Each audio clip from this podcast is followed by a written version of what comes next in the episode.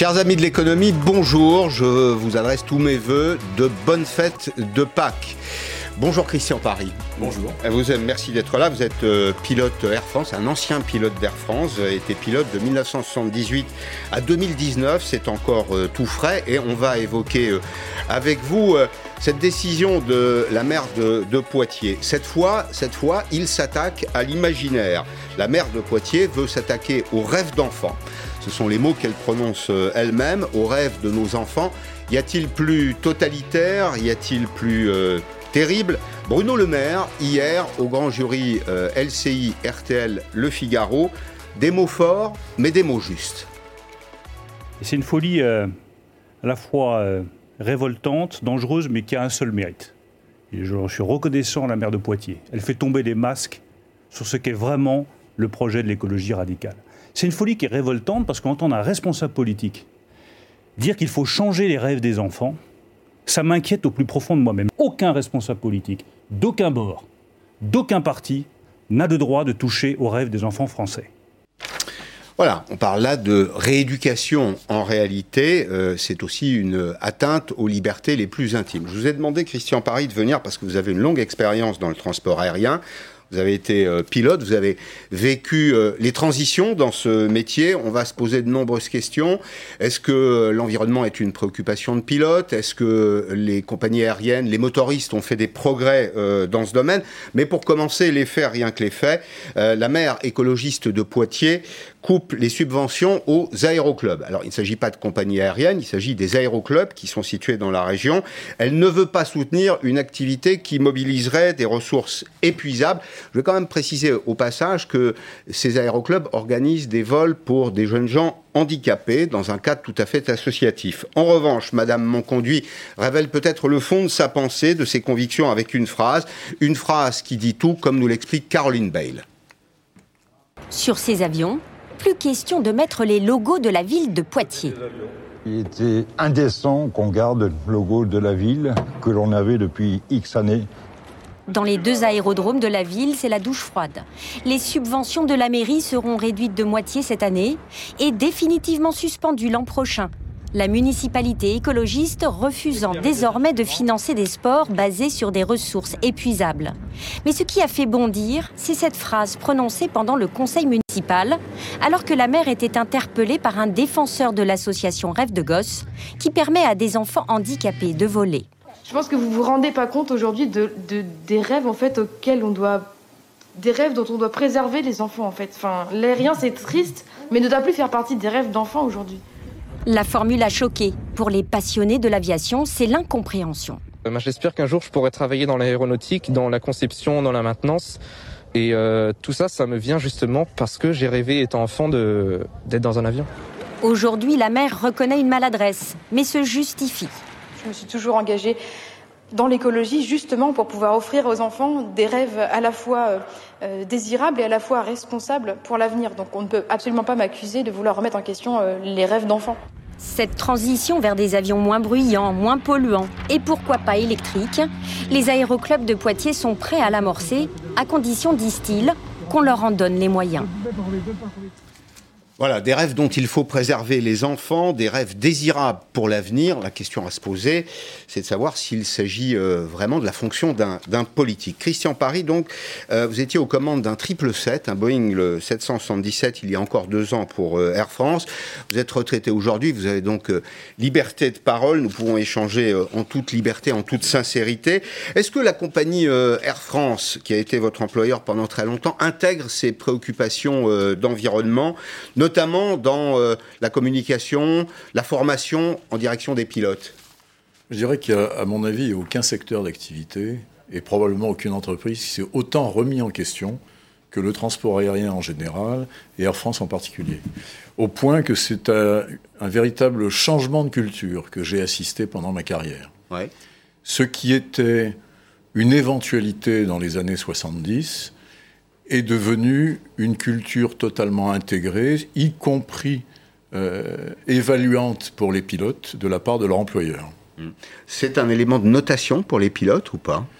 Ah oui, ça fait partie des critères sur lesquels ils sont appréciés, leur sensibilité, leur précision aux calculs dont l'incidence est réelle sur l'environnement, tout à fait, sont, pris en compte. Si on observe un peu la cinétique du, transport aérien, la préoccupation euh, de l'environnement, des questions liées à l'environnement, euh, quand vous êtes rentré dans, ce métier, il y a maintenant une trentaine d'années, un tout petit peu plus, est-ce que c'était un vrai sujet Plutôt 40 que 30, oui. Est-ce que c'était un vrai sujet? Alors, hors le premier choc pétrolier qui avait causé quelques traumatismes, non, je dirais qu'à l'époque, ce n'était pas un vrai sujet. Je vous donner un exemple. Euh, quand on calculait le carburant, je volais souvent avec des commandants de bord un peu anciens. Pour leur quiétude, une fois tous les calculs bouclés, ils rajoutaient ce qu'ils appelaient une goutte de carburant. Mmh. C'était la majoration de confort. Aujourd'hui, c'est tout simplement impensable. C'est l'inverse qui se fait? Oui, la notion de confort a totalement été proscrite et on lui a substitué la précision des calculs, la conscience des marges, et, celles-ci sont souvent minimum réglementaires. Sur un vol transatlantique, ça, représente quoi en termes d'écart, l'ancienne école et la nouvelle école? Je dirais que arriver à 10 tonnes, avec 10 tonnes de carburant dans les réservoirs était courant à l'époque. Aujourd'hui, c'est plutôt entre 5 et 6. Et sans, euh, évidemment, euh, question liée à la sécurité du vol. Non.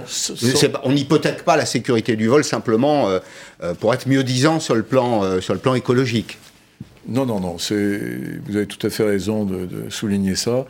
Il n'y a aucune incidence sur la sécurité du vol. Par contre, il y a une incidence certaine sur la vigilance et la charge de travail qui est imposée à l'équipage. Mhm. Quand vous calculez des routes, quand les pilotes calculent des routes, est-ce qu'ils intègrent ce, paramètre?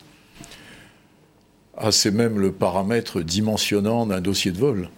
Euh, c'est dire qu'il faut trouver le compromis idéal entre la préservation de l'environnement et de l'économie et la sécurité du vol. Mhm. Et c'est toujours un arbitrage final, mais la, préservation de l'environnement et, et, la quantité de carburant embarqué sont les paramètres dimensionnants. Mhm. Est-ce qu'on forme les jeunes gens qui sortent de l'ENAC Aujourd'hui, j'imagine que l'immense majorité des, pilotes sortent de l'ENAC, l'école nationale de l'aviation civile qui est, qui est, à Toulouse. Ça fait partie, c'est un élément de la, de la formation, un élément important aujourd'hui? Eh Ils ont la première piqûre, tout petit, en formation universitaire. Et ensuite, toute leur carrière, ils auront les rappels. Euh, et ils seront évalués, notés sur leur capacité à intégrer ces données. Donc, donc dans le domaine opérationnel, c'est-à-dire qu'il ne s'agit pas simplement, il n'y a pas d'obligation de, moyens, il y a une vraie obligation de résultat dans ce domaine? Il y a les deux. Il y a les deux, mais c'est le quotidien opérationnel que d'intégrer totalement ces notions. Pour être tout à fait euh, sincère, vous avez quitté l'entreprise il y a maintenant deux ans. Vous parliez de tous ces sujets avec vos, vos collègues. Si je vais un petit peu plus loin dans ma question, c'était une préoccupation de caractère esthétique ou une vraie préoccupation de pilote? Non, c'est une vraie préoccupation des pilotes. Les pilotes ont conscience des enjeux et ils ont le souci que leur profession, comme leur employeur, s'inscrivent parfaitement dans les contraintes de leur temps. Mmh ce qui est le, meilleur gage de pérennité finalement. C'est le meilleur gage de pérennité. les appareils eux-mêmes, les, moteurs ont beaucoup évolué dans ce, dans ce domaine. Je rappelle assez régulièrement ces, chiffres. La croissance du transport aérien en passagers transportés a été de 75% au cours des 20 dernières années. La croissance en matière d'émissions de CO2 de 15%. Donc on voit qu'il y a une décorrélation aujourd'hui entre euh, la, quantité et le résultat en termes d'environnement. la, quantité de croissance et le résultat en termes d'environnement les motoristes ont fait beaucoup de progrès. On est passé, on, le rappelle peu, mais je pourrais aussi évoquer le domaine de l'automobile. Les, véhicules consomment deux fois moins aujourd'hui qu'il y a deux générations. C'est le cas des avions? Oui, mais je, dirais, si vous permettez, que le meilleur est à venir. Moi, je fais grande confiance en la technologie, grande confiance dans les jeunes que l'aviation fait rêver, c'est eux qui vont trouver les solutions. Je pense que dans un horizon très raisonnable, les avions de ligne seront équipés de moteurs à hydrogène ou de propulsion électrique et qu'on va assister à une baisse spectaculaire de la consommation de carburant et donc de l'impact environnemental du transport aérien. Je rappelle aujourd'hui quand même que le transport aérien mondial ne pèse que pour moins de 3% sur les émissions mondiales globales. Vous aviez des rêves de pilote euh, quand vous étiez enfant? Ah, Moi, je dirais que c'est ce métier qui m'a fait rêver. C'est ce métier dont les, l'envie et les rêves ne m'ont jamais quitté. Mhm. Comment réagissent vos collègues, vos, confrères aux, déclarations des élus euh, écologistes notamment, en particulier Madame Monconduit? Alors c'est un épisode dans un long feuilleton en réalité, parce que on voit bien qu'il y a une guerre aujourd'hui contre l'avion, contre le transport aérien. C'est une des recommandations d'ailleurs de la, Convention climat, la Convention citoyenne climat, supprimer une partie des liaisons aériennes sur le marché euh, français. Comment est-ce qu'on réagit à l'intérieur de la compagnie? C'est ressenti comme un procès injuste Nous sommes horrifiés par euh, la façon dont elle s'est adressée aux jeunes pilotes que nous fûmes tous. Euh, quand on veut priver les jeunes de rêve, on exerce une idéologie extrêmement brutale. Je rappelle que le rêve d'Icare est au fond de chacun d'entre nous. C'était un tweet de Jean-Luc Mélenchon. Étonnant d'ailleurs. Euh, Jean-Luc Mélenchon en a parlé hier dans un tweet. Ça montre d'ailleurs au passage. Bien sûr que c'est pas une forme d'hommage de ma part. Non, je, comprends, mais ça montre au moins les, limites d'alliance euh, entre la France insoumise, les écologistes. On voit qu'il y a d'un côté une culture un peu productiviste, si je puis dire, et de l'autre côté une, une culture plutôt décroissante. Alors, on va essayer de regarder précisément comment ce secteur peut évoluer, parce que c'est tout à fait passionnant. Vous avez raison de le dire.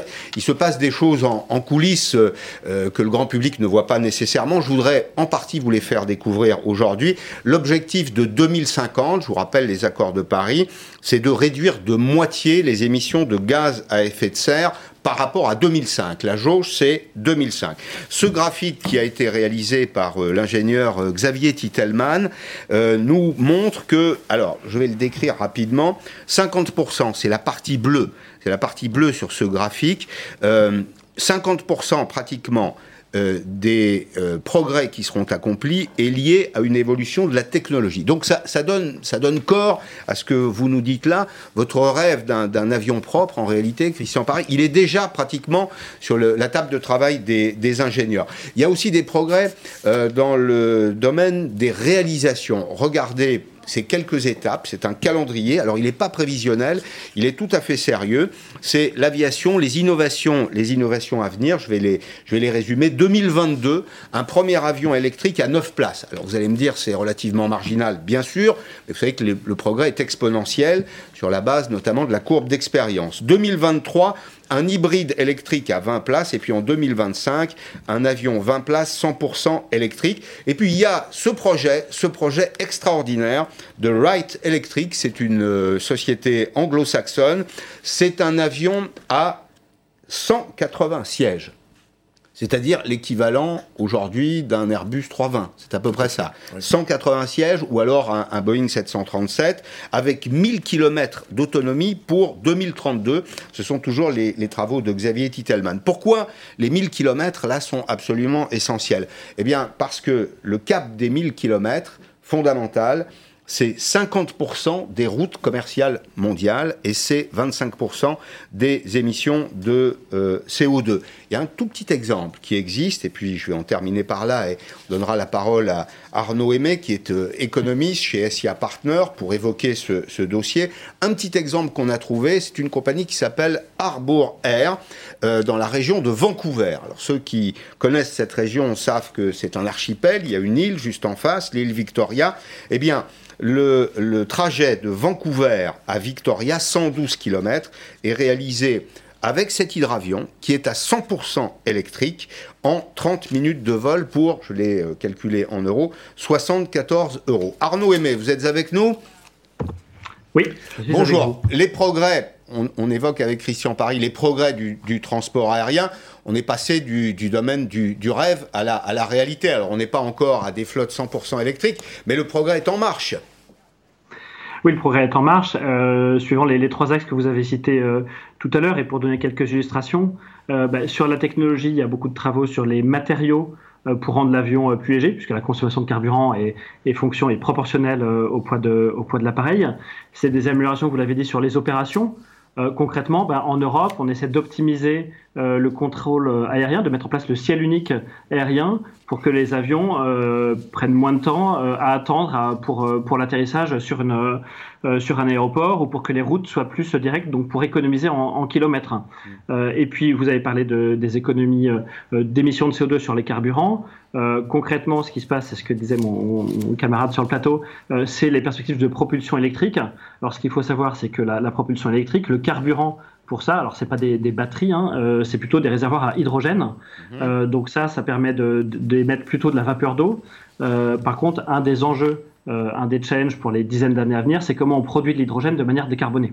Alors, il y a trois hydrogènes. Il y a l'hydrogène gris, bleu, vert. On, va d'ailleurs en France ouvrir une filière d'hydrogène euh, euh, vert. Est-ce qu'on peut espérer un transport aérien propre à l'horizon, l'horizon final des accords de Paris en 2050 Est-ce qu'on peut imaginer, par exemple, que euh, bah, aura des, avions verts, si je peux me permettre cette, formule, accessibles à tous les publics?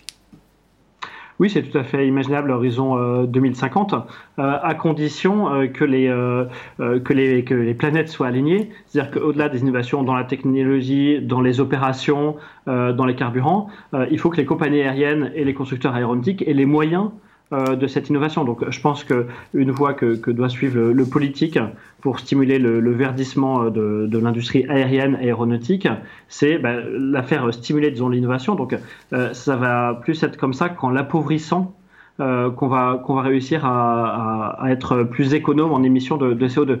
À l'inverse, une compagnie aérienne qui est en difficulté, euh, eh bien, elle va renouveler moins souvent sa flotte d'appareils, donc elle aura des appareils plus vieux, et les appareils plus vieux sont plus énergivores. Mhm. Donc il faut bien faire attention à pas avoir, à pas créer d'effets contre-productifs en sanctionnant les compagnies aériennes ou en sanctionnant euh, les constructeurs. C'est plutôt avec de, de, de l'investissement et de l'innovation qu'ils vont pouvoir rendre le, euh, le transport plus économe en, en émissions de CO2.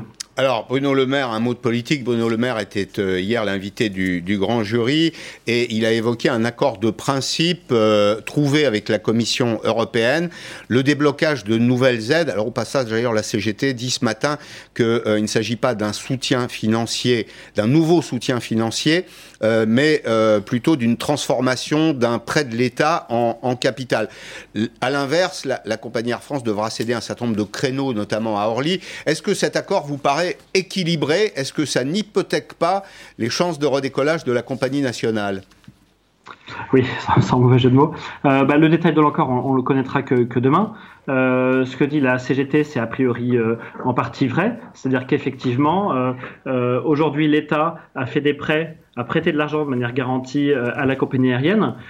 quand ces prêts sont transformés en partie en ce qu'on appelle en obligation convertible, c'est-à-dire en quasi-fonds propres, eh bien, ça fait de l'argent un peu plus sûr, disons, pour Air France.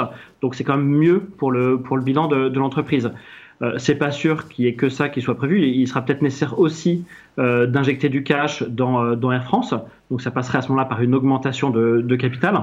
Il faut voir comment ça se passera puisque Air France a une compagnie sœur qui est KLM et les Français et les Néerlandais sont très, notamment les Néerlandais, sont très attentifs aux équilibres capitalistiques au sein de la compagnie. Donc si Air France est recapitalisée par l'État français, il faut voir comment l'État néerlandais contribuera à la recapitalisation de KLM de son côté. Donc on ne connaît pas encore tous les, tous les détails.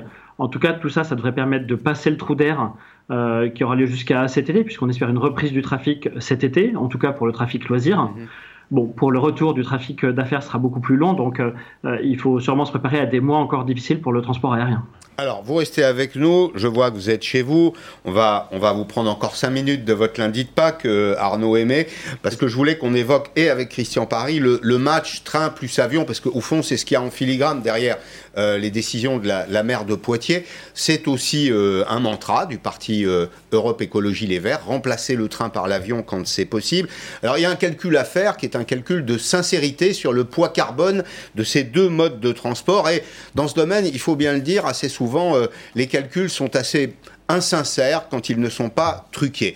On a retenu ces éléments, ces éléments qui sont incontestables. Par exemple, celui-ci, une ligne à grande vitesse, 140 km de ligne à grande vitesse, c'est en réalité 1 200 000 tonnes équivalent CO2, dont la moitié utilisée en matériaux entrants. Alors, je ne vous ferai pas la liste des, matériaux entrants. Si on résume les choses, c'est 1 km de LGV, 8 000 tonnes équivalent de, de CO2. Puis un deuxième élément je voudrais vous entendre tous les deux là-dessus. Euh, il y a un deuxième élément, c'est qu'en réalité, souvent, les études de marché, euh, là aussi, ne sont pas tout à fait sincères. Des gains de trafic pour, le, pour les LGV, pour les lignes à grande vitesse, des gains de trafic qui sont inférieurs aux prévisions. Alors, on le note hors Covid, et je vais vous expliquer pourquoi après, de mon point de vue en tout cas. Et puis, deuxième élément, des coûts de construction qui sont élevés plus élevé, c'est-à-dire qu'on a toujours tendance à minorer la facture de la construction d'une LGV, en rappelant au passage que ces travaux sont financés majoritairement avec de l'argent public. Alors pourquoi Premier élément, les gains de trafic sont en général inférieurs aux prévisions? J'ai pris euh, l'exemple avec la petite équipe de Périscope d'un voyage demain à Bordeaux, un Paris-Bordeaux en train avec euh, un départ à 9h52. C'est le fameux train qui parcourt euh, la distance entre Paris et Bordeaux en 2 h et 4 minutes. 102 euros, 102 euros l'aller simple. Retour le lendemain matin 6h34. Euh, également 2 heures, autour de 2 heures de trajet. ça fait 84 euros, ça nous fait 186 euros. J'ai vérifié également, Christian Paris, sur l'offre tarifaire d'Air France, c'est deux fois moins cher. Comment, comment on explique ça? C'est incroyable je vois que le mot insincérité, qui, se raccorde à manipulation finalement, est le mot approprié. Transport aérien est, souvent injustement victime de cette désinformation qui est très orientée. On, veut arriver à des conclusions, on fait tout pour, pour que ça soit le cas. Euh, un dernier chiffre pour le transport aérien. L'ensemble des avions qui survolent la France émettent moins de CO2 que la centrale à charbon la plus polluante qu'on peut trouver en Pologne. Et je vous rappelle qu'il y a plus de 40 centrales à charbon, ne serait-ce qu'en Allemagne aujourd'hui. Mhm. Donc il y a beaucoup de contre-vérités qui circulent sur le transport aérien, et, j'irai plus loin que le mot insincère. Je dirais que c'est une, une, présentation malveillante. Mhm. Arnaud, mais comment se fait-il que les, les, compagnies aériennes ne se défendent pas mieux? On a l'impression qu'elles sont dans une communication très défensive, comme s'il s'agissait de se, se justifier à petit prix, si je puis dire. Alors effectivement, à pratiquer les petits prix euh, pour, le coup, euh, les, les, compagnies aériennes, elles n'ont pas forcément à perdre de certaines mesures euh, gouvernementales. Si on parle de la, du découragement par le gouvernement français euh, du, des lignes intérieures par, par les vols aériens, mmh. c'est pas forcément une mauvaise affaire pour Air France. C'est-à-dire que c'est des lignes qui étaient maintenues jusqu'à présent, notamment sous la pression des, des élus locaux. Euh, mais qui n'étaient pas nécessairement rentables. Mmh. Euh, donc le fait que ces lignes soient supprimées sous la pression du gouvernement euh, pour favoriser le transport ferroviaire, c'est pas nécessairement une mauvaise affaire euh, pour Air France, et c'est pour ça qu'Air France a, aussi intérêt à choisir ses combats. En l'occurrence, euh, cette mesure-là qui lui fait peut-être économiser de l'argent, eh bien mieux vaut rester discret dessus et se battre plutôt sur euh, comment profiter de la même manière que les autres compagnies aériennes euh, des plans d'aide des États pour pour traverser le, le trou d'air. Euh, après, vous parliez d'insincérité. De, de, euh, euh, disons qu'une présentation sincère des choses euh, nécessite de dire que euh, quand on veut calculer les émissions de CO2, en fait, il faut les ramener au siège et, et au mmh. kilomètre. Mmh. Donc, tout dépend tant pour le transport aérien que pour le transport ferroviaire de est-ce que les vols sont remplis, est-ce que les trains sont remplis ou pas, est-ce que l'infrastructure qu'on a, qu'on a construite, notamment les voies ferrées, est-ce qu'elles sont intensément utilisées ou pas C'est tout ça qui rentre en, en ligne de compte. Euh, un transport qui soit aérien ou ferroviaire, il est d'autant plus économe que les moyens industriels qui, sont utilisés pour, euh, pour l'opérer eh bien, sont saturés, c'est-à-dire qu'on remplit un maximum. C'est là aussi où le marketing et la politique tarifaire interviennent. Hmm. Merci, merci Arnaud. Et dernière question, euh, Christian Paris. Je le disais tout à l'heure, vous avez totale liberté de parole, vous êtes retraité, retraité du transport aérien, vous avez volé pour Air France pendant, pendant très longtemps. Comment se fait-il que la, la, compagnie ne soit pas un peu plus offensive là dans le match contre le train? Comment se fait-il je reprends ma question, qu'elle cherche avant tout à se justifier, alors qu'il y a des éléments de documentation qui pourraient, euh, au contraire, l'inciter à être plus clair, plus offensif, plus direct. Alors, une partie de la réponse, très probablement, vient de ce qu'Arnaud euh, nous, a, nous a expliqué. Il y a, il y a des démonstrations qu'il arrange Air France de ne pas développer. Euh, Mais il n'y a pas un fond de culpabilité, au fond? Je crois qu'il y a une erreur de communication qui est toujours de se justifier, de courir derrière. Il faut assumer qui l'on est. On a une identité, on est une entreprise dans un secteur d'activité de pointe. Il faut à la fois faire son métier et, ses devoirs citoyens, mmh. mais en même temps, il faut les expliquer et défendre l'entreprise parce que la présentation est trop tendancieuse aujourd'hui. Mmh. Vous avez été en contact, j'imagine, avec les, constructeurs. Les pilotes ont des, ont des liens avec euh, l'aéronautique. Le monde de l'aéronautique, c'est également une vraie euh, préoccupation. C'est-à-dire que c'est le dossier qu'on a en haut de la pile aujourd'hui, réduire l'empreinte carbone du transport aérien. Euh, oui, parce que l'enjeu, c'est notre survie à tous. C'est un enjeu de survie. ah, oui. ah oui. Mais vous pouvez imaginer un jour un monde sans avion? Manifestement, certains, oui. Euh, c'est le cas probablement de la maire de Poitiers et de ses camarades écologiques. Mmh. Euh, certains, oui. En ce qui me concerne, difficilement, parce que ce serait une régression euh, de la civilisation. Mmh. Les échanges, les voyages font partie du monde dans lequel nous vivons. Mmh. Le, le, transport aérien est, est, également un vecteur de rapprochement entre les peuples, entre les hommes. Mm. Et ça, on l'oublie aussi, on oublie cette dimension. C'est aussi un vecteur de, plaisir, de culture, de patrimoine, pouvoir partir, euh, rencontrer les autres, mais rencontrer les cultures aussi, c'est un élément essentiel. Et là, je sens que certains vont dire haro sur les riches, donc je ne m'aventurerai pas dans cette voie. Merci, merci euh, Christian Paris d'être venu aujourd'hui dans, dans, Périscope.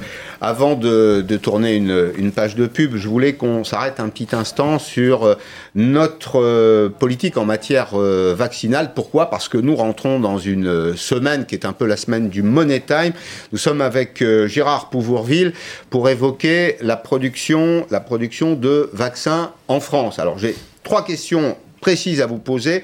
D'abord, les vaccins qui seront euh, fabriqués, je n'imagine pas aujourd'hui, lundi de Pâques, mais à partir de demain, sont le Johnson et Johnson dans euh, une usine du Rhône, le Pfizer, le Moderna, le CureVac. L'objectif, c'est 250 millions de doses d'ici à la fin 2021. On commence donc à produire des vaccins, Monsieur Pouvoirville, mais de quel type de production s'agit-il? Est-ce qu'on travaille sur les principes actifs ou est-ce que c'est simplement pour reprendre une expression euh, de parfumeur, du flaconnage Non, ça n'est pas que du flaconnage. Merci de cette invitation. Ça n'est pas que du flaconnage. Ça peut aussi être de la fourniture de, composantes, euh, de composants essentiels pour le vaccin. Ça peut être aussi de la fourniture d'excipients, mais c'est de la sous-traitance. Hein. Euh, donc c'est simplement que les, principaux producteurs de vaccins n'ont pas de capacité de production nécessaire sur toute leur chaîne de production pour pouvoir assurer effectivement une réponse correcte à la demande. Alors, donc, euh, oui, vous êtes, vous êtes professeur d'économie de santé à, à, l'ESSEC. Qu'est-ce qu'il a été nécessaire de faire sur le plan euh, industriel pour arriver à cette situation? Est-ce que d'abord le calendrier a été assez rapide de mémoire, euh, les pouvoirs publics souhaitaient qu'on s'engage dans cette production il y a maintenant deux mois. Deux mois, c'est très court sur le, plan industriel. Est-ce qu'on a dû faire des exploits? Oui, d'après ce que j'ai lu, on a fait des exploits, c'est-à-dire qu'on a été obligé de faire des investissements rapides, euh, massifs, euh, et effectivement en réduisant considérablement le, temps de réalisation nécessaire pour des installations ou pour des conversions en fait d'installation parce que dans la majorité des cas c'est des conversions d'installation. Hmm. Est-ce que question, je ne sais pas si vous avez la réponse mais je ne peux pas m'empêcher de la, poser, est-ce que ces vaccins made in France vont rester en France? Est-ce qu'ils sont destinés au public français? Non, ils sont pas destinés au public français, pas que au public français plus exactement. Euh, ils contribuent effectivement à augmenter euh, la capacité de production euh, européenne, bien sûr, et mondiale.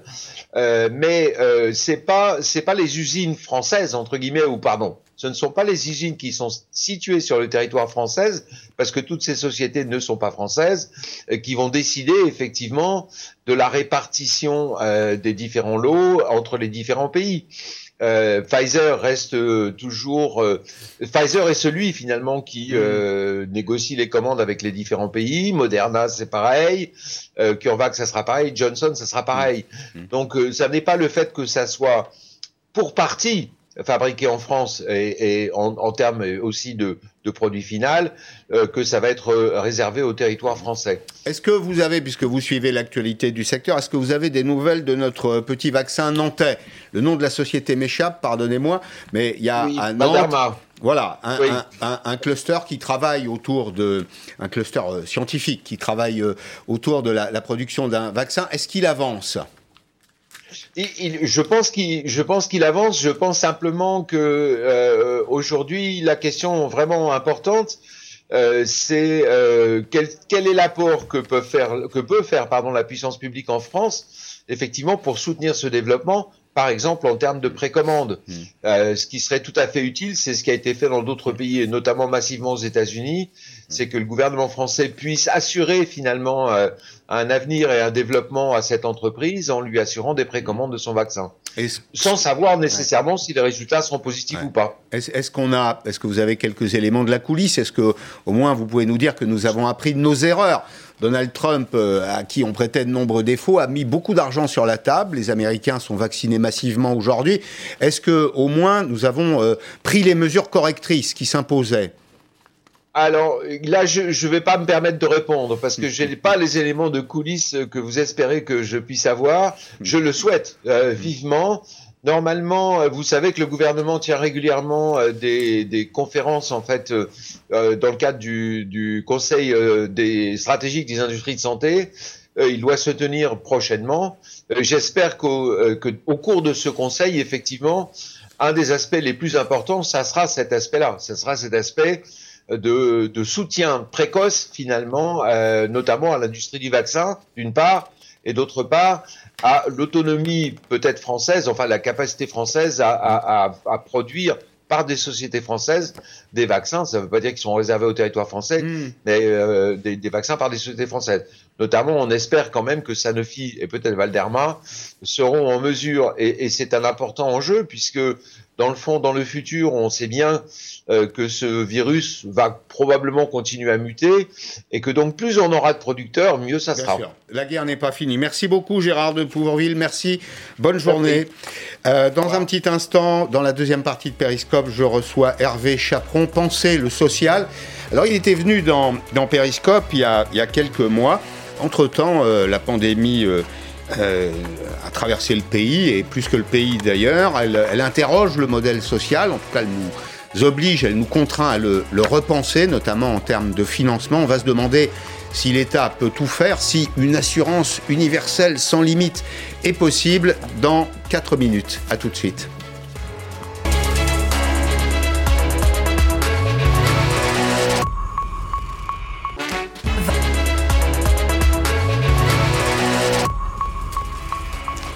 Bonjour Hervé Chaperon, je suis euh, heureux de vous, vous retrouver. Pensez le social. Alors vous revenez avec cinq nouvelles leçons. Pensez le social.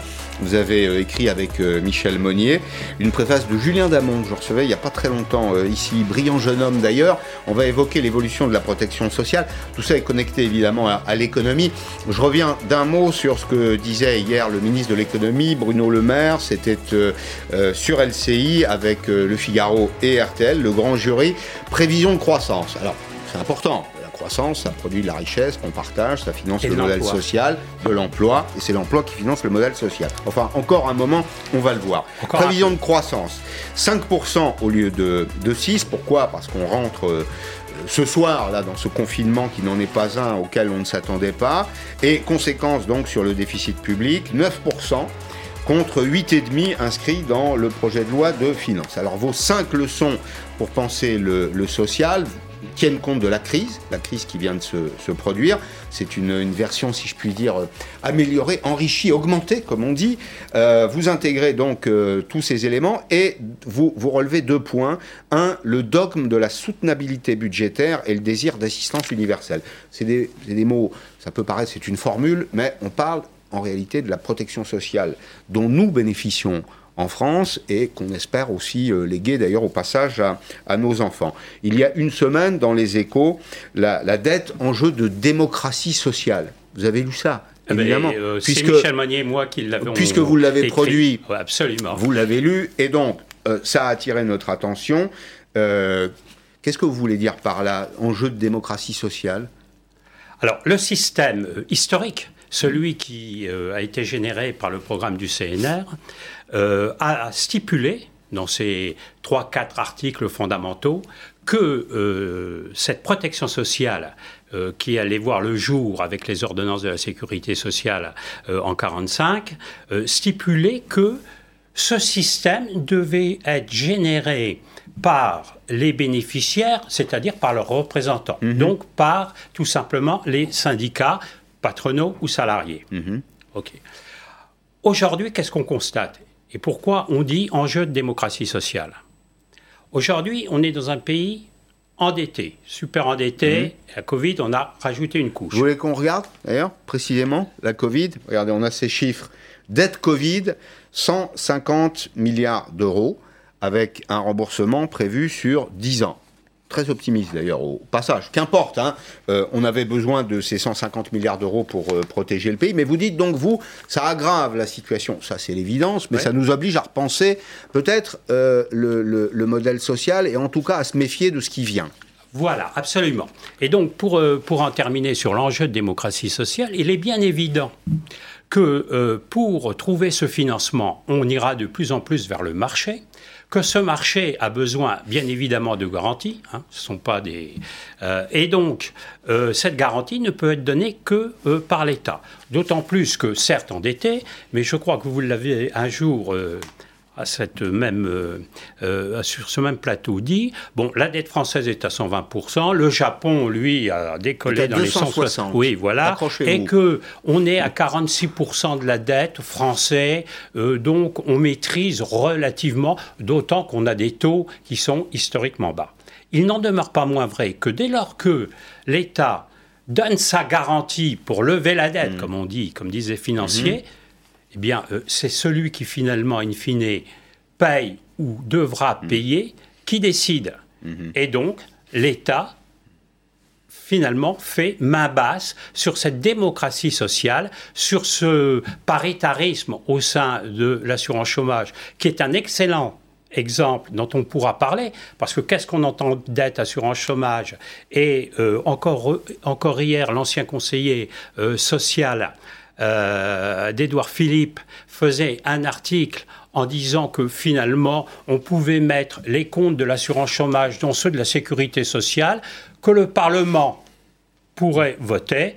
Et donc, euh, c'est la première étape, parce que si on laisse faire, et c'est là où C'est est la le première étape vers l'étati- Vers l'étatisation. l'étatisation Ouais. par la ouais. Et la porte a été ouverte lorsqu'on a remplacé des cotisations salariales par de la CSG, on a fiscalisé. Donc, il y a une certaine logique, certes, que Michel Monnier et moi ne partageons pas, mais il y a une certaine logique pour que ça se retrouve dans un budget global. Mmh. Et ça, c'est le vieux rêve des budgétaristes. Puisque tout ça, finalement, bah, c'est l'État, c'est l'argent, c'est le contribuable, c'est ceci, Ouais, cela. Sauf que... Ah, c'est pas le contribuable, là c'est le salarié Oui, qui paye. oui, oui. alors, oui, Pas la même chose. euh, oui, absolument. Et au bout du bout, mais puisque tout est État, il n'y a, plus de- il y a plus de protection sociale. Le concept même de protection sociale, assurance, Mmh. N'existe plus. Alors justement, dans, dans votre, dans votre ouvrage, le premier et le second, on trouve quelques traces d'histoire tout à fait utiles pour ceux qui s'intéressent euh, à la question. Vous dites que la protection sociale, elle est née à peu près au 19e siècle. Le 19e siècle, c'est... Alors il y a, y a quelques... il y a quelques éléments qui précèdent, mais enfin, ils sont assez erratiques. Là, c'est vraiment au 19e siècle, c'est-à-dire la transformation euh, du, du modèle économique français. On arrive à la grande industrie autour de 1850. Et donc, les, les- les grands acteurs se sont partagés mal, souvent d'ailleurs, la protection sociale. Il y a le mouvement mutualiste, il y a l'Église encore à l'époque. Il n'y a pas eu de séparation de l'Église et de l'État. Les hôpitaux en France, dans de nombreux cas, sont gérés par des euh, congrégations euh, Ah, religieuses. Il y a l'État, l'État qui dédommage des accidents du travail. Et puis au XXe siècle, on bascule dans une logique industrielle, mais mais on est toujours dans un système assurantiel. Et il est essentiel de le comprendre, bismarckien. Alors pourquoi? Pourquoi est-ce que c'est important? Parce que l'assurance, c'est personnel. C'est-à-dire que si j'oppose les deux modèles, moi je me suis assuré, et donc j'ai droit à une contrepartie. Je ne fais pas la manche, je ne fais pas la charité. Or, le système qu'on nous prépare, vous voulez dire le système qui passe de l'assurance à l'assistance, l'assistance, pardon, c'est pas un mot, euh, euh, c'est pas un mot très agréable. L'assistance, c'est un peu l'aumône d'une certaine façon, et il ne faudrait pas en arriver là. Alors justement, je pense que le système était très très clair jusqu'à la fin des Trente Glorieuses. Et qu'à partir de 1974, on est entré euh, dans ce qu'on appelle les, les Trente Piteuses, Oui. qui vont se compliquer à travers ce que Michel Monnier et moi appelons les Trente numériques. Et j'expliquerai peut-être un peu plus tard pourquoi, parce que ça me paraît fondamental. Et donc, on a mis des rustines, on apparaît au plus pressé, euh, l'industrie euh, diminué la part de l'industrie, puisque l'usine du monde était à, allait se créer, donc moins de cotisations et, plus de, de, décaissement. De, Voilà, exactement. Et donc, si vous voulez, on a commencé à mélanger mmh. les termes. Mmh. entre assurance, solidarité, assistance. Mmh. On a monté des systèmes très rapidement pour évidemment euh, parer les aléas de la vie, qui était l'objectif du CNR et initialement. Et aujourd'hui, d'un jardin à la française, on est devenu un jardin à l'anglaise où tout est dans tout et on ne s'y retrouve pas. Mais vous défendez, vous, alors d'abord vous êtes bien placé euh, avec Michel Monnier, puisque vous êtes ancien directeur euh, général adjoint de l'UNEDIC et de Pôle emploi. Peut dire que vous êtes un expert du, du secteur. Qu'est-ce que vous appelez le nouveau solidarisme social? Qu'est-ce que vous voulez mettre dedans?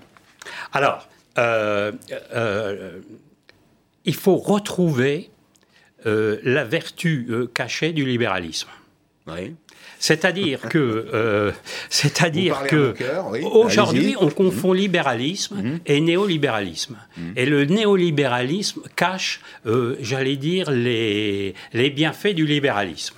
Bon, il nous semble qu'il est particulièrement dangereux que lorsque l'économie va mal, l'État en profite pour grignoter sa part d'intervention. Et il nous semble qu'on euh, ne pourra refonder un nouveau système de protection sociale, parce que mmh. celui que je défends est défaillant. Euh, là n'est pas le problème. Vous, admettez. Ah, il, est, il est terriblement déficitaire. il, est, il, ne se finance plus. Mais c'est encore pas le plus important. Vous entendez même des gens qui vous disent l'actuel système ne profite qu'à ceux qui en ont le moins besoin. Est-ce que c'est vraiment si sûr? C'est pas, c'est pas un peu, bah, c'est pas, une histoire. Attendez, bah, à qui vous pensez là quand vous dites ça? Bah, C'est-à-dire que, regardez, euh, notre système de santé, euh, avec l'évolution, avec le, au-delà de, des ressources, comme dit le mmh. président de la République, bon, on est arrivé à un mmh. allongement euh, de la vie, mmh. qui pose d'ailleurs un autre problème, c'est celui de la dépendance. Bon, mais dans la même région Île-de-France, entre le 93 hmm. Et le 6e arrondissement, vous avez 7 ans de différence d'espérance de vie. D'espérance de vie. Donc, nous avons un accès aux soins bon, euh, mais nous n'avons pas un hmm. système de santé. J'ajoute que ce qu'on ne dit pas dans cette crise sanitaire et autres, c'est que le classement de l'OMS sur notre système de santé, en 2000, on était numéro 1. Mhm. En 2016, on était 18e. Donc on voit bien qu'il y a eu une dégradation. Et là, j'en viens, j'en viens si vous, me le permettez. Hein oui, non, je vous en prie. J'en viens, si vous me le permettez, à euh, retomber sur l'expression que vous avez bien voulu souligner et qu'on emploie souvent dans le livre, c'est la soutenabilité budgétaire. Bien. Ce problème de soutenabilité budgétaire, réfléchissons un seul instant. On n'aurait pas supprimé le nombre de lits depuis dix ans. On peut espérer qu'on n'aurait pas confiné. Combien coûte une journée de confinement à l'État?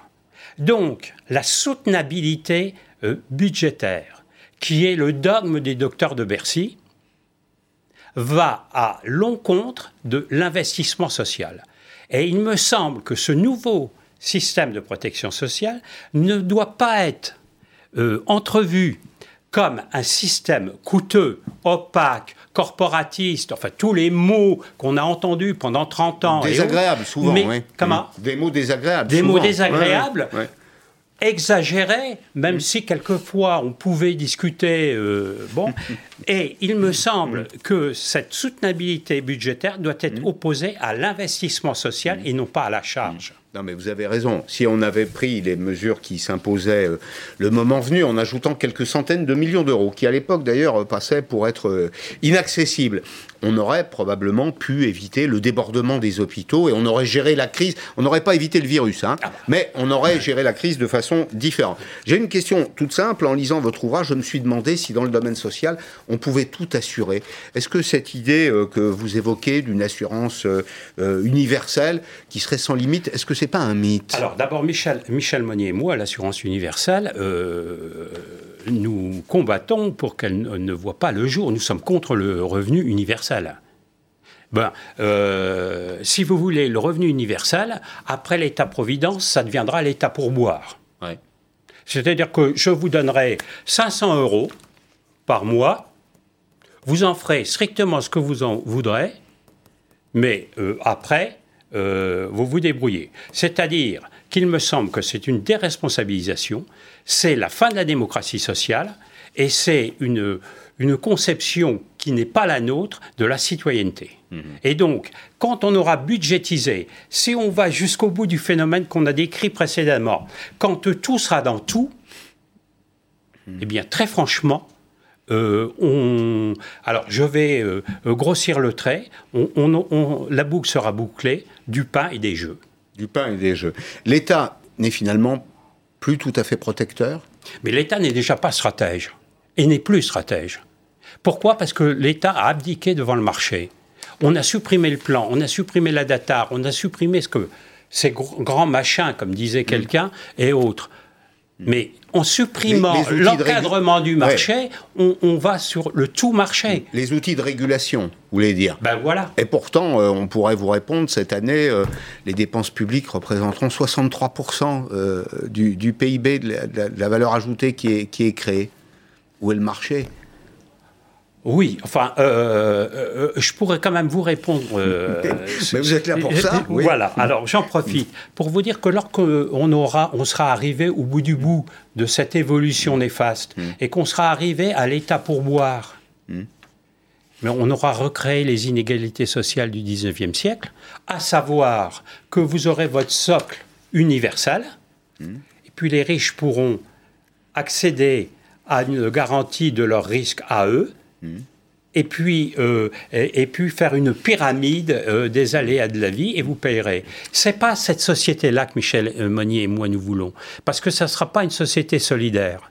Et ça sera renier la conception même de la République telle qu'on nous l'a euh, apprise, euh, qu'on nous l'a appris euh, sur les bancs de la un peu communale. un système à l'anglaise avec un socle de sécurité sociale ou un socle. Alors c'est le, le National Health Service. Ouais, le un- Beveridge. oui, le Beveridge. Alors Beveridge, c'est un, il a été, c'est lui qui a théorisé la, En 42. voilà, en 1942, les, les- les politiques d'assistance dans le domaine absolument. social, c'est la rupture avec, euh, avec Bismarck. Enfin, en tout cas, c'est une autre école. Donc, vous dites ce qui nous menace aujourd'hui, c'est un système socle à minima et un système dans lequel on pourra assurer son risque personnel si on a un peu d'argent. Voilà.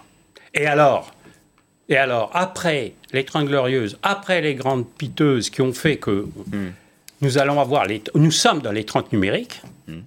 Et qu'est-ce que c'est que les 30 numériques par rapport au prisme de la protection sociale? Ce sont des boîtes hyper capitalisées. Euh, Alphabet, maison mère de Google, c'est des milliards et des milliards pour 6000 personnes. Et donc, euh, on voit bien que le financement devient le, le cœur du métier. Bien et pour éviter, pour éviter cette questionnement, ce questionnement qui est un débat de société, c'est un vrai débat de Oui, société. vrai, oui. Bon, pour éviter ça, eh bien, on va vers un état pour boire. Et ça, Vous le refusez, vous le dénoncez. Dans Penser le social, cinq nouvelles leçons, préface de Julien Damon. Je vous recommande vivement cette lecture. Merci beaucoup d'être venu aujourd'hui dans Périscope, Hervé Chaperon, d'avoir pris un peu de votre lundi de Pâques. Souhaite de bonnes fêtes au passage, évidemment. Merci, d'être venu à vous tous. Euh, merci de votre fidélité. Le débat dans 5 minutes sur euh, LCI. Nous serons fidèles au poste demain à 16h en direct sur LCI. À demain.